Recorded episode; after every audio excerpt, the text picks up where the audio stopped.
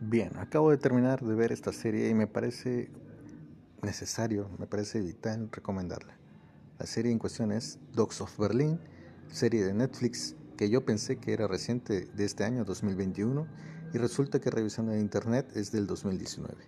Su corte es de drama criminal y trata la vida de dos policías, ahorita les digo el nombre, Errol Birkan de origen turco y Kurt Grimmer de origen alemán. Espero haberlo dicho bien y los dos tienen problemas tanto personales como profesionales.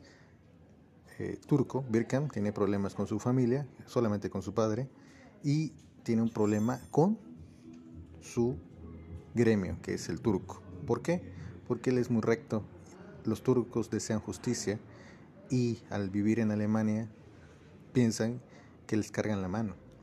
Kurt Grimmer, por su parte, es un ex neonazi trabaja para la policía y eso quiere decir que es corrupto. Aparte que como tiene familia que sigue siendo neonazi, lo arrastran a ciertos problemas.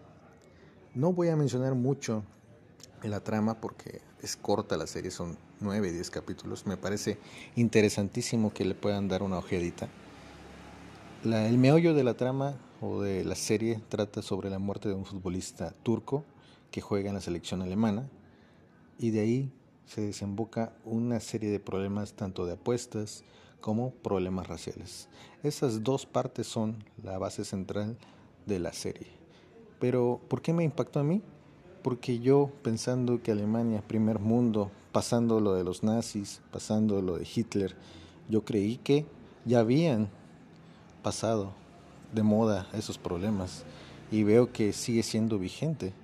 De hecho, revisando en internet, veo una página que es de W, que es una excelente página y de documentales, en la que menciona que su canciller alemán, Angela Merkel, advierte contra ataques racistas y antisemitas en Alemania.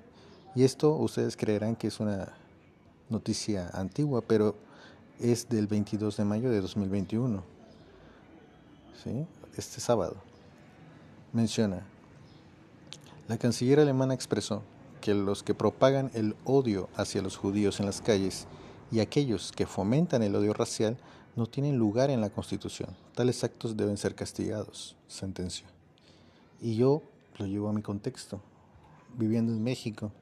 Claro, no estoy hablando que existan turcos y neonazis en una pelea en México, pero me pongo a pensar qué tanto nos afecta tener, al menos en el sur, las puertas abiertas a todos los migrantes.